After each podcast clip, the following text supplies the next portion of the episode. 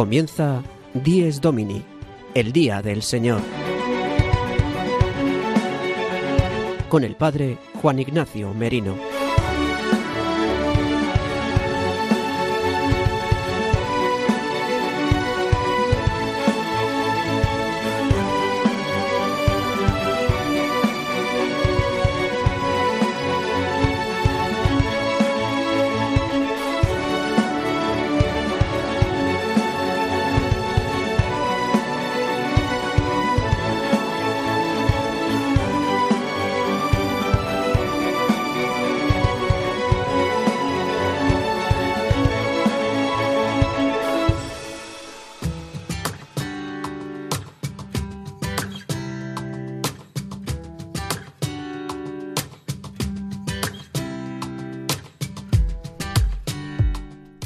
Muy buenos días queridos amigos de Radio María. Dies Domini, el día del Señor, el día del descanso, el día de la Pascua semanal, de la muerte y resurrección de nuestro Señor Jesucristo, es el día que hoy celebramos, el domingo. Hoy, domingo 10 de julio de 2022, celebramos el domingo decimoquinto del tiempo ordinario en medio del calor del verano, en medio de seguramente a lo mejor las vacaciones de algunos de vosotros, o quizás todavía seguís trabajando o estáis en situación de no poder tener vacaciones, ya sea por trabajo, ya sea por enfermedad, ya sea por la situación económica, pero hoy es el día del descanso, hoy es el día del Señor, hoy es el día dedicado a nuestro Dios, hoy es el día en el que conmemoramos y actualizamos el misterio pascual de Cristo. En esta mañana de 10 de julio de 2022, el que os habla, el padre Juan Ignacio Merino, junto con el equipo de Dies Domini, el Día del Señor, aquí en Radio María, os vamos a acompañar durante unos 55 minutos aproximadamente, desde las 8 de la mañana a las 9 una hora menos si nos escucháis desde las Islas Canarias, o quizás escucháis el programa ya una vez emitido a través de los podcasts de Radio María en cualquiera de las aplicaciones. Podéis encontrar el programa de una manera muy sencilla una vez emitido en eh, la web de Radio María, radiomaria.es, y ahí buscáis en la parrilla o en los podcasts, buscáis el nombre de nuestro programa y el programa del día de hoy, 10 de julio, y ahí podéis descargaros el programa y escucharlo en cualquiera de vuestros dispositivos digitales. También podéis poneros en contacto con nosotros a través del correo electrónico diesdomini@radiomaria.es. diesdomini@radiomaria.es os animamos a que nos escribáis y que nos animéis y nos deis sugerencias para poder tratar temas en nuestro programa y también para que nos digáis qué os parece nuestro programa y para que estemos en contacto siempre unos con otros, con vosotros los oyentes que sois los importantes en el programa, ya que lo realizamos para que podáis eh, vivir el domingo con la alegría que nos trae el Señor resucitado. Y sin más, vamos a pasar a escuchar y a recordar el sumario de hoy, de 10 Domini, 10 de julio de 2022, y así sabremos los temas y secciones que trataremos en el programa de hoy. El sumario de 10 Domini.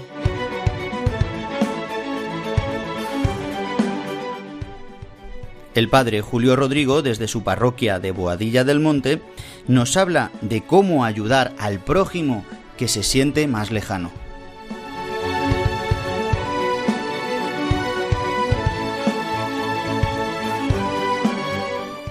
En este tiempo de verano, el padre Leocadio Viedma, en su sección La liturgia del domingo, anima a nuestros oyentes a no abandonar las asambleas.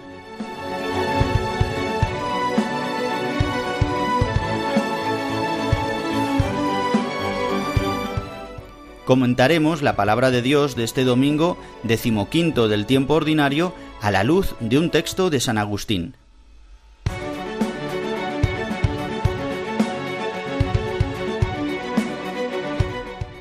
En nuestro momento musical profundizaremos con el Evangelio de hoy, con la canción El que muere por mí.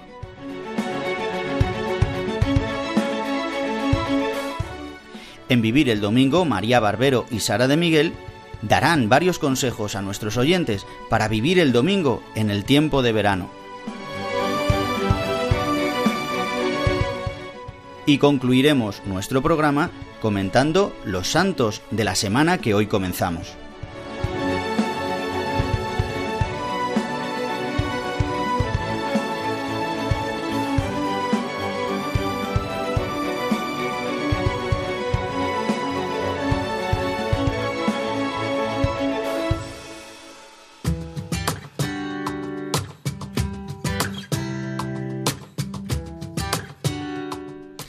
Llegando a los 6 minutos de las 8 de la mañana. Si nos escucháis desde la península ibérica, vamos a comenzar con nuestro programa con la primera sección, la sección que nos trae el padre Julio Rodrigo desde su parroquia de Boadilla del Monte de Madrid. Hoy nos va a hablar de, de qué manera podemos acercarnos y hacer prójimos a los que tantas veces parece que están más lejos o los que ellos mismos también se sienten lejos de nosotros. Una manera de acercar el amor del Señor a todas aquellas personas que nos esperan. Le escuchamos.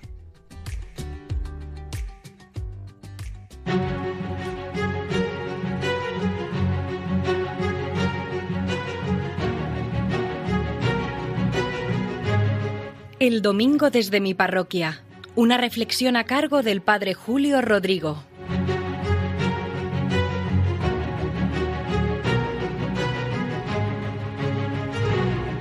Muy buenos días y muy buen domingo a todos los oyentes de Radio María, a los que están escuchando este programa del Día del Señor. Miren, hoy les quería contar que hace ya algunos meses visité a un amigo. Hacía tiempo que no le veía y yo mismo pensé, me voy a acercar a ver qué tal está. Me alegró verle, él también manifestó su alegría al verme a mí, estuvimos charlando y bueno, pues departimos allí un rato los dos juntos. Él está viudo desde hace ya algún tiempo y eso ha hecho, por las razones que sean, que se haya ido aislando bastante. El caso es que charlando con él le dije, a ver si quedamos un día y comemos juntos y se lo decimos a Ramón, otro buen amigo común.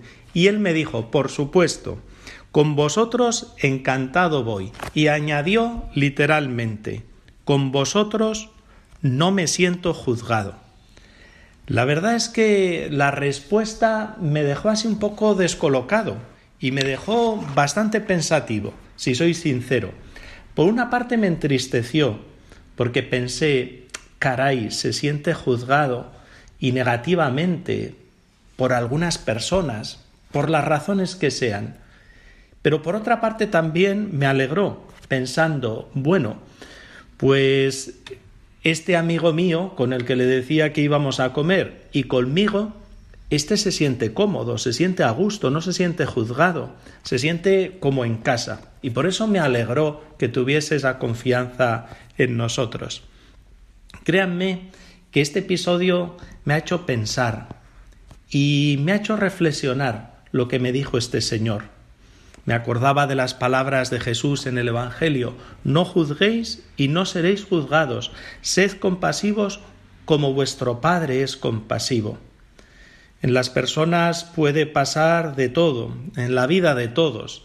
Hay errores, meteduras de pata, en unos casos son más leves, en otros casos son más graves, pero esto está en la vida de todos. Tantas veces comento yo que todos llevamos ahí como una mochilita a nuestras espaldas de errores, de meteduras de patas, de debilidades, de pecados, de miserias.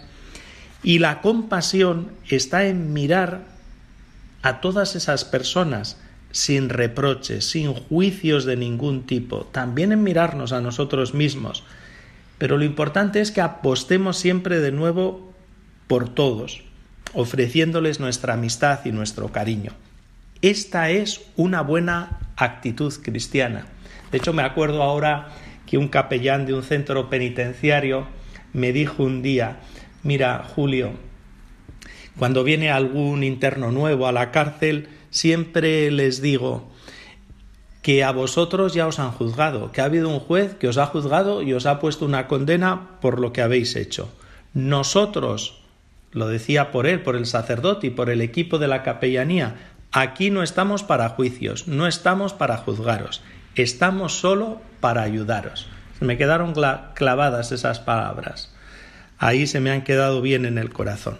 Actuemos así. De verdad se lo digo. Actuemos con todos de esta forma, al estilo de una madre que su hijo ha podido cometer los errores que sean, pero por encima del error siempre está la compasión, la misericordia, el amor. Jesús nos da muchos ejemplos de ello en el Evangelio. Me viene ahora a la memoria esta mujer que querían lapidar. Él no justificó en ningún momento su comportamiento, no lo justificó, pero las palabras hacia ella son desde luego sorprendentes y su mirada compasiva y misericordiosa es maravillosa. Nadie te ha condenado, le dijo a esta mujer. Yo tampoco te condeno. Nada más, que pasen un feliz domingo y volvemos a escucharnos la semana que viene.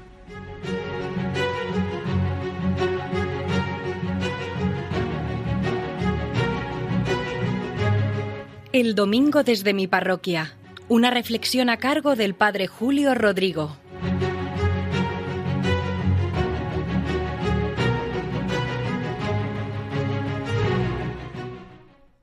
Doy las gracias al Padre Julio Rodrigo porque, aun en este tiempo de verano, sigue trayéndonos la anécdota semanal, que nos ayuda a encontrarnos con el Señor y a profundizar en nuestra vida sobre nuestra vida cristiana. Y justamente la oración colecta de este domingo decimoquinto del tiempo ordinario nos anima a perseverar en la vida cristiana. Un poco el tema, sin querer, de nuestro programa de hoy mm, va a rondar sobre este asunto, que aun en tiempo de verano, en el tiempo del descanso, en el tiempo también en el que aquí en España sufrimos grandes calores y que pues nos incapacita muchas veces para eh, poder continuar o nos tienta el, el no acudir a la misa o a la iglesia o abandonar un poco la oración pues por cambiar de rutinas pues todo el programa de hoy nos anima a querer seguir siendo cristianos.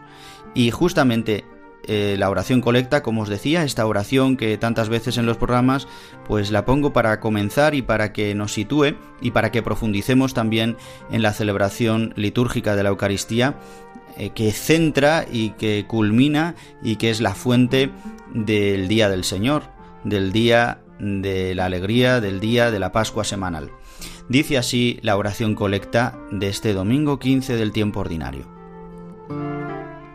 Oh Dios, que muestras la luz de tu verdad a los que andan extraviados, para que puedan volver al camino. Concede a todos los que se profesan cristianos rechazar lo que es contrario a este nombre y cumplir cuanto en él se significa.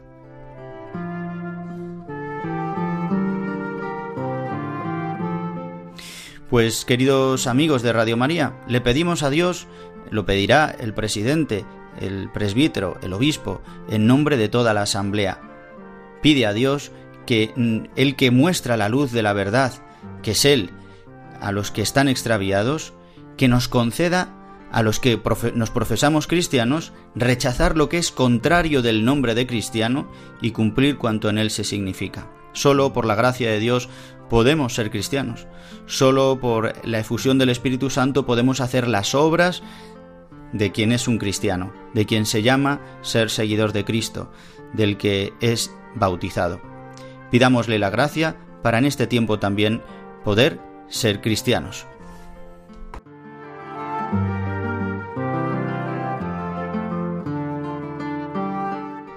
Y justamente el padre Leocadio Viedma, en su sección La liturgia del domingo, nos va a hablar de no abandonar las asambleas en el tiempo de verano, en el que justamente nos cuesta más acudir a misa. Seguramente los que estéis de vacaciones vais a un lugar de playa, de montaña.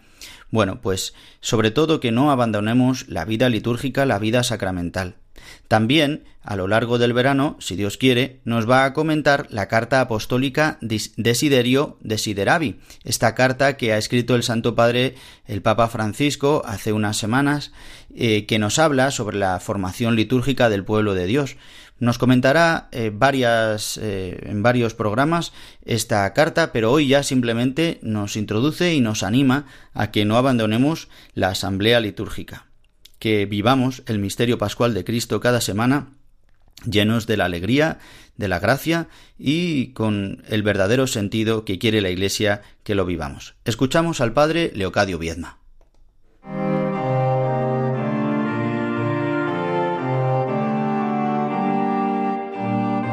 La liturgia del domingo. Una sección realizada por el padre Leocadio Viedma. Queridos hermanos, queridos amigos del Día del Señor, estamos en pleno verano, con los calores propios de esta época del año, de esta estación. Y verdaderamente tenemos que vencer cada día la tentación de la pereza para, con diligencia, no abandonar la asamblea, como nos dice Pablo en una de sus cartas. No desertéis de las asambleas. Ha venido en nuestra ayuda una carta que el Papa ha publicado y de la que comentaremos algunos aspectos a lo largo del verano. Desiderio desideravi. Pero justamente de cara a este verano, a este tiempo, en el que muchas veces el calor, la pereza, la playa, la desgana vencen en nosotros y hace que incluso abandonemos a veces la misa del domingo, en medio de todo esto el Papa nos invita a redescubrir la belleza de la liturgia, la belleza del culto cristiano, y nos dice que le encontramos a Él precisamente en la comunidad, en la asamblea que celebra. Allí está Él esperándonos, en medio de nosotros, para hablarnos y para darnos en alimento su cuerpo y su sangre. Todo en medio de la belleza de la celebración litúrgica que tiene en la Pascua semanal, en el domingo, un momento culminante, como hemos venido comentando durante todo este curso. Por eso, queridos hermanos, que el verano sea también ocasión de redescubrir la belleza del Señor en medio de su pueblo. Que no hagamos rebajas en verano, ni descuidemos nuestra vida espiritual, nuestra vida de oración, nuestra vida litúrgica, nuestra vida cristiana en definitiva. Feliz domingo y feliz verano.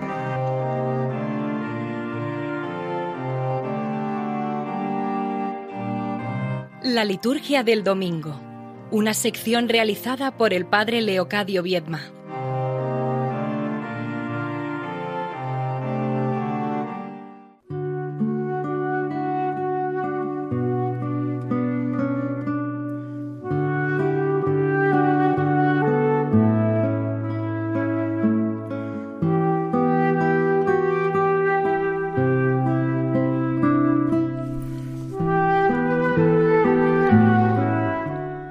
Queridos amigos de Radio María, continuamos en nuestro programa Dies Domini, el Día del Señor, en Radio María, en el magazín de las mañanas del domingo de 8 a 9 de la mañana, una hora menos si nos escucháis desde las Islas Canarias, o quizás lo escucháis ya una vez emitido a través de los podcasts de Radio María. Ha llegado el momento de profundizar un poco en la palabra de Dios eh, para este domingo 15 del tiempo ordinario.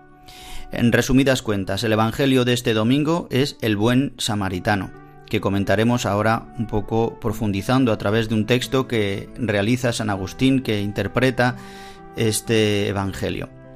Pero vamos a mirar la primera lectura que es del Deuteronomio, este libro del Pentateuco donde Moisés habla al pueblo diciendo que recuerden lo que el Señor Yahvé, que Dios les ha dicho, que guarden sus mandamientos, que guarden las diez palabras de vida. Las diez palabras de vida que se resumen en amar a Dios y en amar al prójimo. Y la primera, el primer mandato que Dios da es escucha Israel. Por eso dirá Moisés y nos dice a nosotros los que escuchamos la palabra de Dios en este domingo en la primera lectura, dice, el mandamiento está muy cerca de ti, en tu corazón y en tu boca, para que lo cumplas. Eh, Moisés está hablando de que algunos están diciendo que es imposible, es inalcanzable. Quizás algunos de nosotros también hoy decimos, pero ¿cómo es posible poder escuchar a Dios? Pero ¿cómo es posible amar a Dios con todo el corazón, con toda la mente, con todas las fuerzas? Pero ¿cómo es posible, cómo se puede hacer amar al prójimo como a uno mismo? Si el prójimo tantas veces pues es nuestro enemigo. ¿Cómo podemos amar? Pues nos lo dice el Señor en estas palabras que le dice a Moisés, está muy cerca de tu corazón y de tu boca, cúmplelos. Eh, está muy cerca de nosotros porque hemos escuchado la palabra de Dios.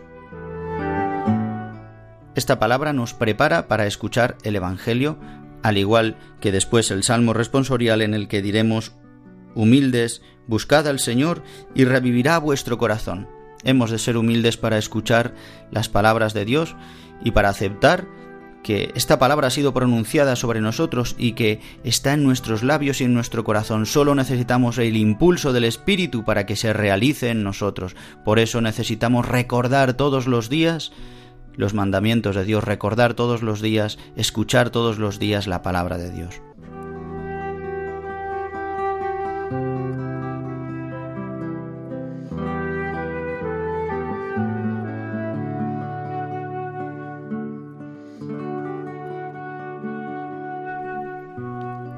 Y la segunda lectura, que es de la carta de San Pablo a los colosenses, es muy conocida por todos nosotros, ya que está incluida en las vísperas.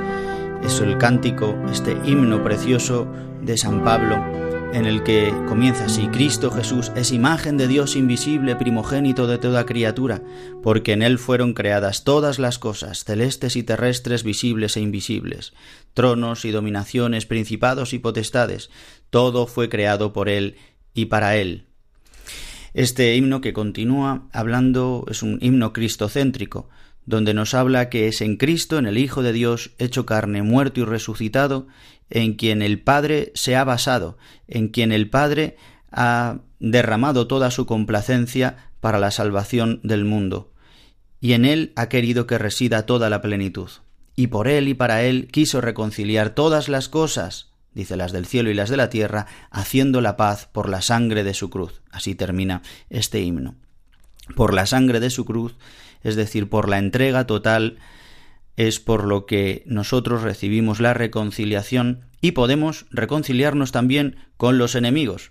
Por eso toda esta palabra nos prepara para el Evangelio, el Evangelio que es tomado del capítulo 10 del evangelista San Lucas, del capítulo del versículo, perdón, 25 al 37, es el buen samaritano. Este Evangelio comienza con eh, una pregunta que le hace eh, un maestro de la ley para poner a prueba a Jesús. ¿Qué tengo que hacer para heredar la vida eterna? Y él le dijo, ¿qué está escrito en la ley? ¿Qué lees en ella? Y el maestro responde, amarás al Señor tu Dios con todo tu corazón y con toda tu alma y con toda tu fuerza y con toda tu mente, y a tu prójimo como a ti mismo. Y Jesús le responde, has respondido correctamente, haz esto y tendrás la vida eterna. Dice, pero el maestro de la ley, queriendo justificarse, dijo a Jesús, ¿y quién es mi prójimo? Y entonces aquí es donde Jesús, utilizando la parábola, justamente porque no es un discípulo suyo, ah, dice que a sus discípulos les hablaba en intimidad, les hablaba en verdad, les hablaba no en parábolas, sino directamente. En cambio, a este maestro de la ley pone una parábola, la parábola del buen samaritano. Para comprender quién era un samaritano, entonces necesitamos saber un poco el contexto histórico. Los samaritanos son, eh, pertenecían al pueblo de Israel, pero fueron una escisión del pueblo de Israel que continuaron adorando a los ídolos que había en Samaria. Por eso quisieron continuar adorando a Dios, al verdadero Dios, eh, a Yahvé, en el monte Garicín. Por eso mm, estaban en contra de los judíos que habían establecido el monte Sión en Jerusalén como el lugar de la manifestación de Dios como el lugar la ciudad santa. Por eso, donde habían puesto el templo. Por eso los samaritanos y los judíos, como nos dice varias veces la escritura, y aquí lo narra, no se podían ver. Pero ¿por qué pone Jesús el ejemplo de un samaritano? que sería un idólatra, porque el samaritano mm, mezclaría un poco eh, lo que es la religión judía con eh, otras eh, idolatrías, con la adoración de otros demonios. ¿Por qué pone este ejemplo? Pues pone un ejemplo de el buen samaritano como la salvación que llega también a los gentiles, a los que también están lejos. Por eso dice, ¿quién es mi prójimo? Pues al que te encuentras, no solamente al que es igual que tú, sino al que te encuentras que está desvalido. Por, este, por eso este buen samaritano que se encuentra a este hombre apaleado en mitad del camino es el que socorre. Pero por otra parte también San Agustín nos explica muy bien por qué Jesús se vincula con un samaritano, porque mm, la tradición de la Iglesia nos ha hablado de que Jesús mm, se identifica con este buen samaritano. En concreto, es eh, San Agustín el que nos habla de esta similitud, de esta eh, eh, comparación.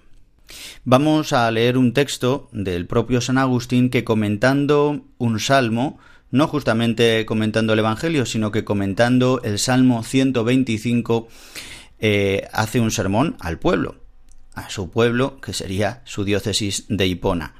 San Agustín, este gran santo del siglo IV después de Cristo, que eh, nos ha regalado y es uno de los depósitos mayores de la tradición de la Iglesia en cuanto a la interpretación de la Escritura y a la exégesis correcta.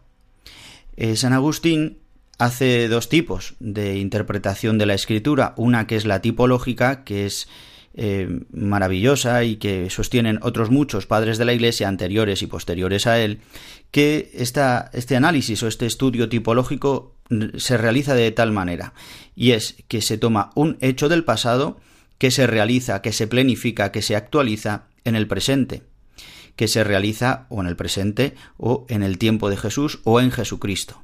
Por ejemplo, un ejemplo básico sería que eh, Adán es el viejo, el primer hombre, y que Jesucristo es el nuevo hombre, y que hay hechos parecidos, pues que Adán cayó eh, por una serpiente y que comió del árbol, y que Jesucristo es el nuevo Adán que ha vencido a la serpiente y que ha sido eh, crucificado y dándonos nueva vida en un nuevo árbol, el árbol de la cruz.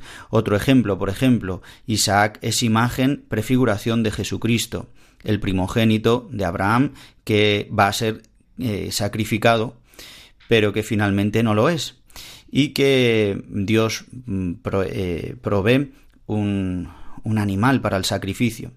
Pues Isaac es imagen de Jesucristo, porque definitivamente Jesucristo será el primogénito, el unigénito, que sí será sacrificado en la cruz y será el, animal que, que provee el Padre para la salvación de los hombres. Bueno, muy sencillamente y muy sucintamente he podido explicar esto, pero San Agustín recurre a otro tipo de interpretación, no sólo la literal, que sería la tercera de la escritura, sino a una interpretación alegórica.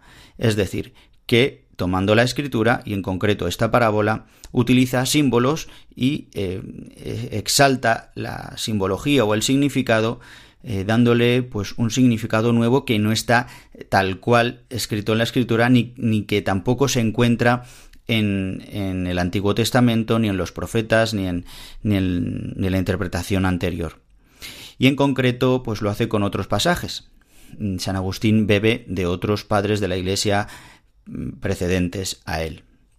Vamos a leer eh, los últimos, las últimas palabras que hace San Agustín en este sermón sobre el Salmo 125. El Salmo 125 es el salmo, uno de los salmos de las subidas, donde dice cuando, eh, cuando el Señor hizo volver a los cautivos de Sión, nos parecía soñar. La boca se nos llenaba de risas, la lengua de cantares, porque al ir se va llorando y al volver se vuelve cantando. En resumidas cuentas es este salmo para que todos nos situemos. Y comentando que es un canto de las subidas, es decir, que el cristiano ha de siempre subir, concluye así su comentario. Dice, en este salmo os exhorté encarecidamente a ejecutar la misericordia, ya que por aquí se sube y veis además que canta el cántico de grado el que sube.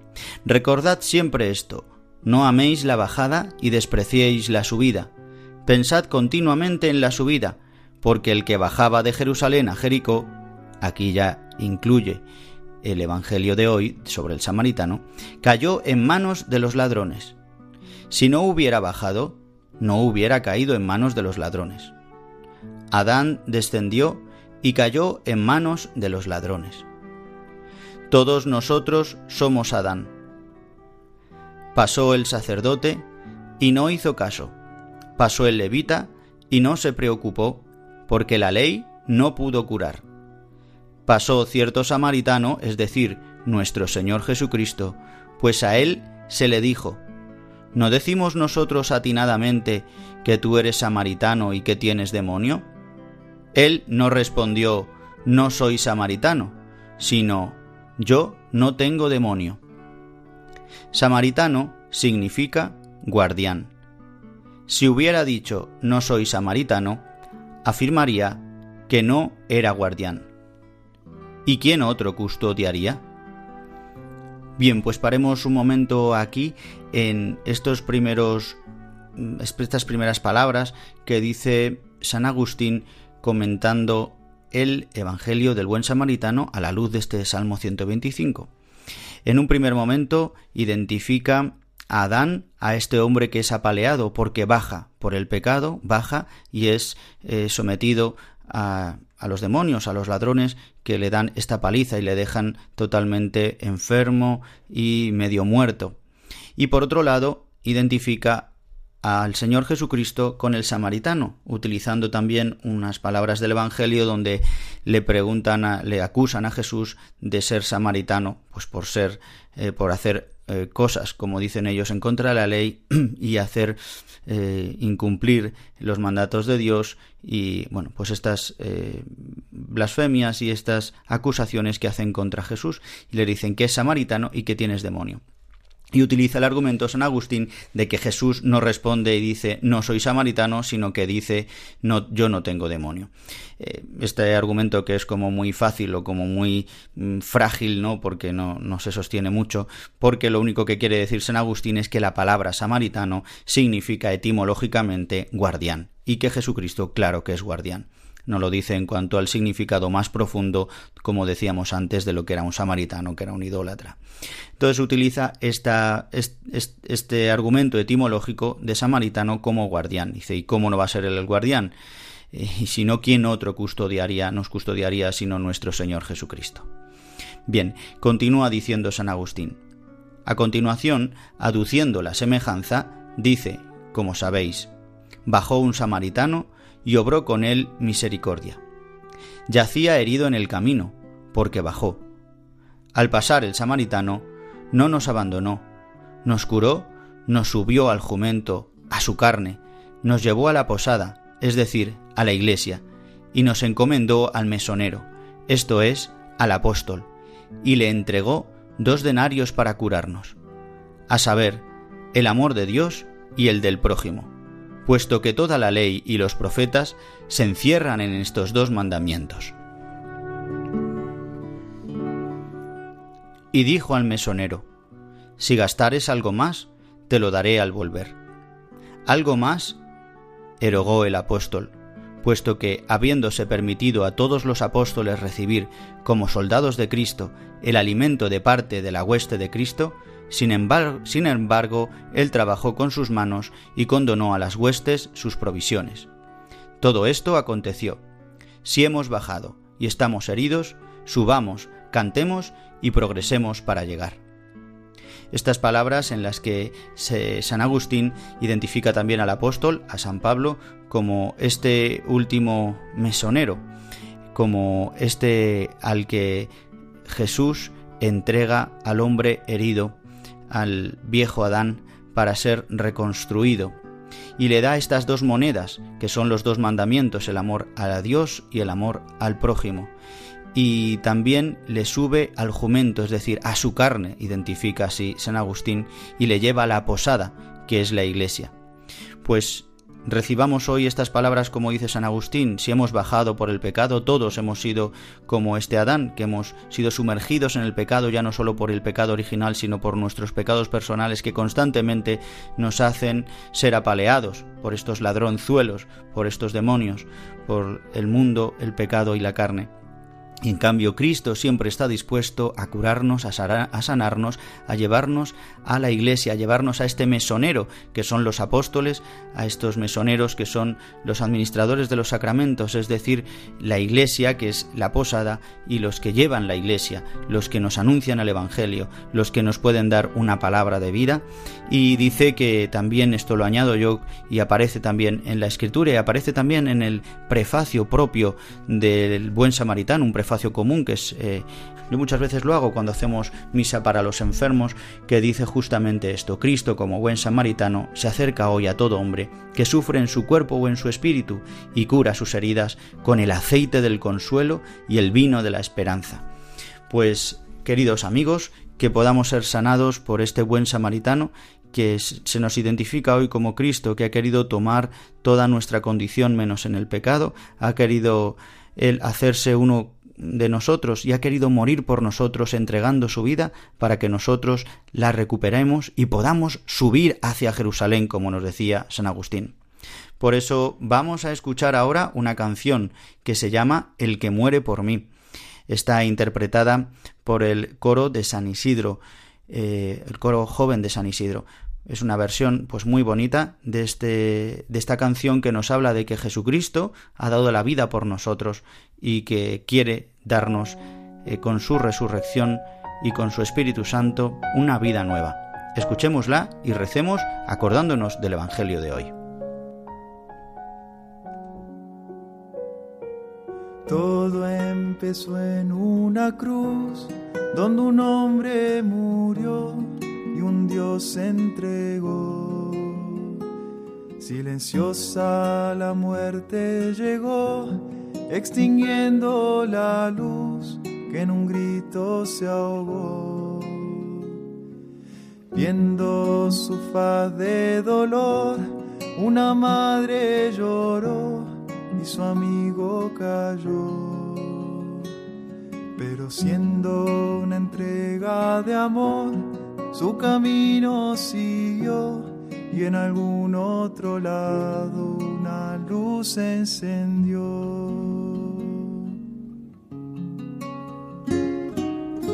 Siendo hombre, amigo, esclavo y maestro, siendo carga pesada, profesor y aprendiz, entregó hasta su cuerpo en el pan y en la vida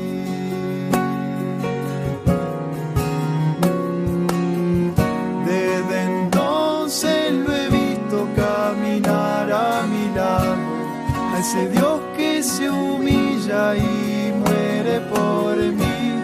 En la barca, en mi playa, el ruido del silencio que se acerca a su hijo y me abraza feliz. Que se acerca a su hijo y me abraza feliz.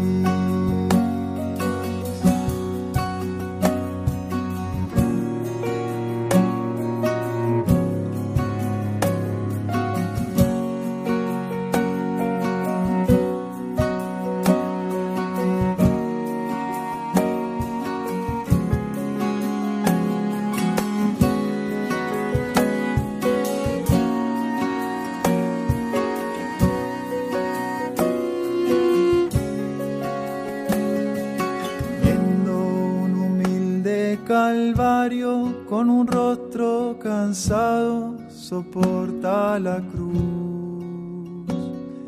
Y al verme rezando a sus pies, se olvida de él, me toma en sus brazos, me acoge otra vez.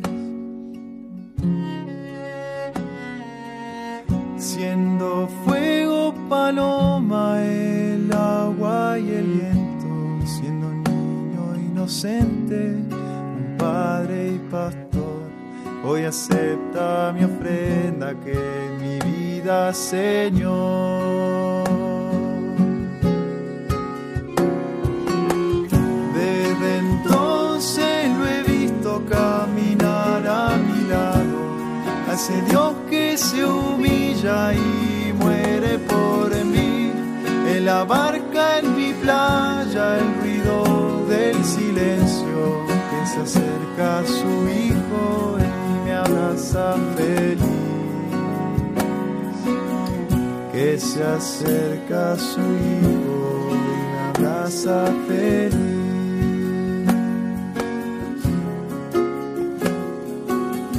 Y si ahora yo acepto esa cruz, fue por esa persona, ese Dios, fue por Cristo Jesús.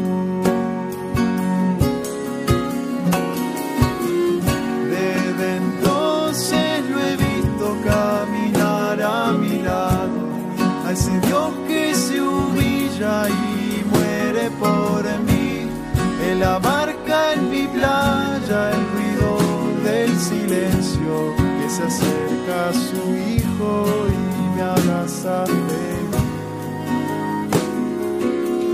Que se acerca a su hijo y me abraza feliz.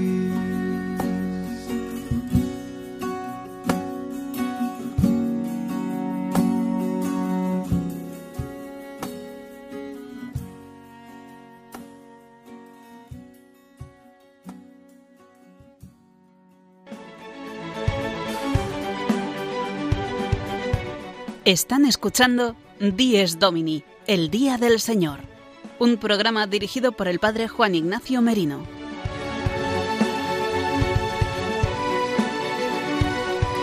Y continuamos, queridos amigos, en nuestro programa Dies Domini, el Día del Señor, y vamos a avanzar ahora con la sección Vivir el Domingo. Ya estamos en los últimos minutos de nuestro programa y nos van a aconsejar María Barbero y Sara de Miguel eh, de qué manera podemos vivir el Día del Señor en este tiempo de verano que a lo mejor se nos hace más difícil. Las escuchamos.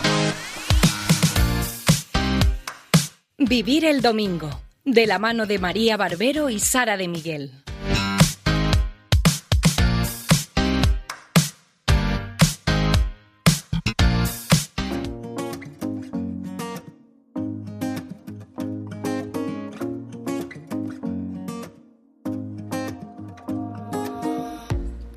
Muy buenos días, queridos oyentes de Radio María que nos escucháis en Dies Domini. Como decía el padre Juan Ignacio, hoy os traemos una sección con algunos consejos para vivir el domingo en este tiempo de verano, para que no perdamos la gracia de Dios y a pesar del calor y de las vacaciones, que algunos ya disfrutáis, no perdamos de vista lo importante.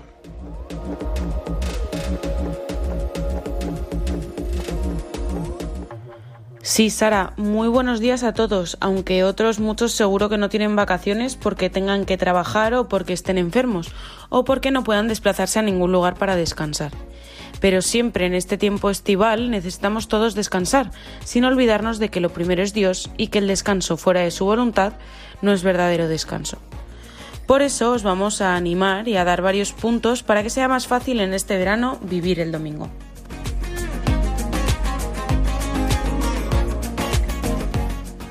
Uno de los cinco mandamientos de la Iglesia es oír misa entera todos los domingos y fiestas de guardar. Y eso incluye todos los domingos del año, incluidos los del tiempo de verano y del tiempo de vacaciones, siempre excluyendo a los que por causa grave o enfermedad no puedan asistir. Pero si no, eh, se está incumpliendo con el precepto dominical y según nos enseña la Iglesia, nos quedamos fuera de la gracia sacramental, por lo que deberemos confesarnos antes de recibir de nuevo el sacramento de la Eucaristía Para ello necesitamos poner como prioridad siempre que nos vayamos de vacaciones o a pasar el domingo fuera de nuestra ciudad habitual, cuándo y dónde voy a acudir a la Eucaristía Dominical. Actualmente es mucho más fácil que antes, ya que aunque vayamos a los lugares más recónditos, siempre a través de las nuevas tecnologías podremos saber los horarios de misa.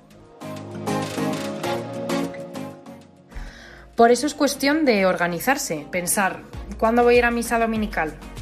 O bien ya el sábado por la tarde, porque el propio domingo me será más difícil, o bien si voy a poder ir el domingo a alguna hora. En los lugares de playa más concurridos se suelen ampliar los horarios de misa por la masificación y se suelen disponer capillas al aire libre en el tiempo de verano. También en lugares de montaña y en muchos pueblos de visita veraniega, según las posibilidades de los sacerdotes, se suelen disponer celebraciones y facilidades para los veraneantes. Lo más importante de todo es que el domingo es el día del Señor y que necesitamos de la Eucaristía dominical, ya que es la Pascua semanal, como nos dice siempre el Padre Juan Ignacio al iniciar nuestro programa.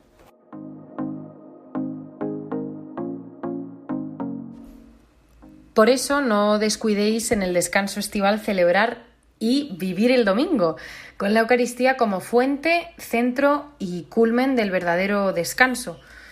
Viviéndolo así, todo aquello que hagamos en el Día del Señor se nos llenará de la verdadera alegría y del verdadero descanso. Y ya pues nosotras eh, lo dejamos por hoy.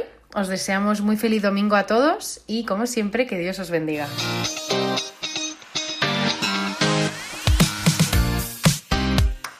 Vivir el domingo, de la mano de María Barbero y Sara de Miguel.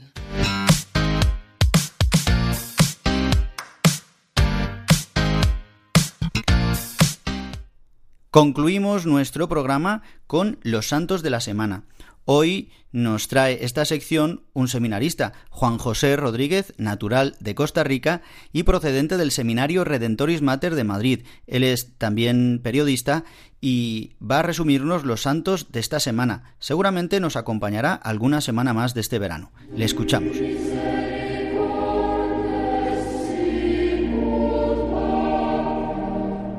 Los santos de la semana.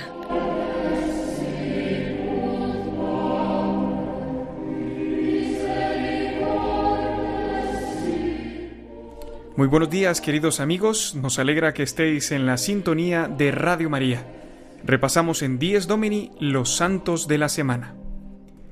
Comenzamos con un santo muy querido en toda Europa, pues de este continente es su patrón. Se trata de San Benito de Nurcia, que vivió durante el siglo VI y su fiesta se celebrará mañana lunes. Es considerado también el padre del monasticismo occidental, y por esta razón es que Europa le debe tanto a este santo fundador de la orden de los benedictinos. Los monasterios han sabido guardar la memoria de Europa, pues fueron los que trabajaron por transmitir a las generaciones de la época todo el conocimiento antiguo de la civilización grecorromana precedente. San Benito escribió la Santa Regla, cuyas enseñanzas han servido de inspiración a tantas otras casas monásticas alrededor del mundo, incluso hoy. El lema ora et labora es quizá la síntesis más apropiada para dicha regla, y el leitmotiv para tantos cristianos que quieren vivir intensamente su espiritualidad, sin olvidarse que todo el bien recibido a través de la oración puede impregnar la realidad concreta en la que se vive. De San Benito hemos recibido los cristianos un sacramental, que como tal encuentra su fundamento y su eficacia no en sí mismo, sino en la fe a nuestro Señor Jesucristo. Estamos hablando de la famosa medalla que acuña la imagen del Padre Benedictino por un lado y por el otro una auténtica oración de exorcismo para la protección y fortaleza de sus portadores. Continuamos en nuestro programa Dies Dominic repasando los santos de la semana. El 12 de julio tendremos la memoria de Santa Verónica, la mujer jerosolimitana, que, según la tradición, movida por un impulso de compasión hacia Jesucristo, le acercó un manto para que nuestro Señor enjugara su rostro con él, dejando así la marca de la Santa Faz. A pesar de que en el Evangelio no figura este personaje, el relato de la impresión del rostro en el paño de la Verónica se recuerda cada vez que se reza el Santo Via Crucis, cuando nos detenemos a meditar la sexta estación. La tradición ha querido dar el nombre de Verónica a esta santa y piadosa mujer, pues viene del griego verón icon, que significa la verdadera imagen. Este mismo día se celebra la memoria de la primera pareja casada en ser canonizada. Hablamos de Luis y Celia Martin, los padres de Thérèse Martin Guérin, o mejor conocida como Santa Teresita del Niño Jesús. El Papa Francisco ha subido recientemente, en 2015, a los altares a este santo matrimonio, eligiendo el 12 de julio como la fecha más indicada para celebrarles, ya que fue ese mismo día del año 1858 cuando se comprometieron juntos a vivir el sacramento del matrimonio. Celia murió de cáncer a los 46 años, cuando Teresita era apenas una niña pequeña. Luis Martin entregó a tres de sus cinco hijas al Carmelo y murió a la edad de 71 años. Y hablando de carmelitas, tenemos para el día 13 la memoria de la primera carmelita descalza santa en Chile, Santa Teresa de Jesús de los Andes. Entregó su vida al Señor a muy pronta edad, no solo por su ingreso en el Carmelo en su tierna juventud, sino también porque fue acogida en los brazos del Padre tres meses antes de cumplir los veinte años de edad y seis meses antes de acabar su noviciado canónico y poder emitir jurídicamente su profesión religiosa. Murió como novicia carmelita descalza. Su canonización se llevó a cabo gracias a dos milagros insólitos. El primero de un bombero que cayó de una techumbre durante un incendio tras haber recibido un golpe eléctrico. El hombre quedó completamente inconsciente y clínicamente muerto, pero después de pedir por tres días seguidos la intercesión de la santa, el joven bombero recobró la salud. El segundo milagro tuvo un cariz similar. Una joven que sufrió asfixia por inmersión nadando en una piscina fue sacada cinco minutos después sin signos vitales. Le aplicaron prácticas de reanimación y aún temiendo daño cerebral irreversible, tras la súplica a Santa Teresa de los Andes, se recuperó rápidamente sin traumas ni lesiones cerebrales. Esa recuperación total no tenía explicación científica. Seguimos con el transcurso de la semana y llegamos al día 15, cuando la Iglesia celebrará la memoria litúrgica de San Buenaventura, conocido en el ámbito del franciscanismo como el Doctor Seráfico. Buenaventura fue un gran teólogo que compuso una de las obras más consultadas en el ámbito académico, los comentarios a las sentencias de Pedro Lombardo. El santo franciscano del siglo XIII se distinguió sobre todo por su humildad y fue elegido como superior de los frailes menores, cuyo cargo ejerció durante 17 años. Fue canonizado en 1482 y declarado doctor de la Iglesia en 1588. Terminamos nuestra sección recordando a nuestra Madre en su advocación de Nuestra Señora del Monte Carmelo. Aprovechamos para enviar un saludo afectuoso a todas las que llevan por nombre Carmen y pedimos la intercesión de la Virgen, Estrella del Mar, para que conduzca nuestro velero hacia el puerto de Jesús, con la misma oración que compuso San Simón Stock, a quien la Virgen otorgó su escapulario. Y decimos Flor del Carmelo, viña florida, esplendor del cielo, Virgen fecunda, singular, oh Madre tierna, intacta de hombre, a todos tus hijos proteja tu nombre, estrella del mar. Gracias por su sintonía y que la intercesión de los santos nos acompañe siempre para gozar de esta comunión en Cristo a la que hemos sido llamados. Un saludo, buen domingo a todos.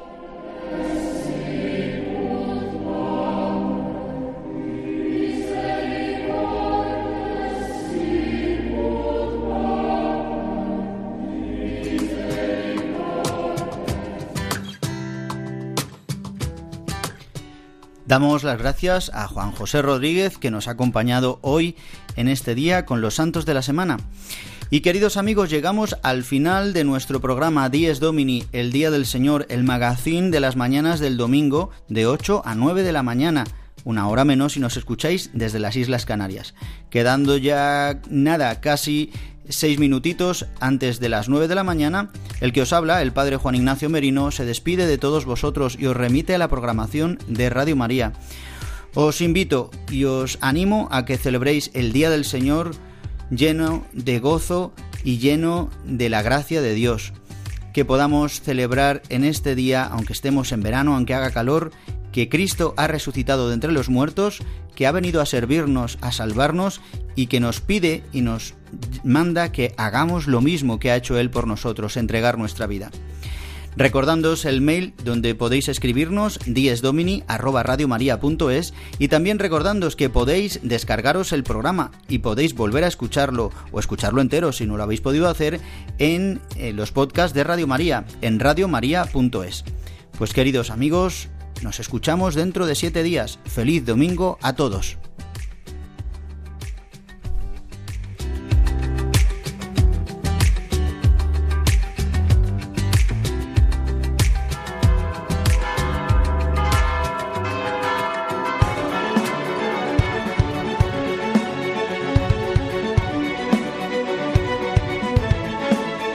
Han escuchado Dies Domini, el Día del Señor.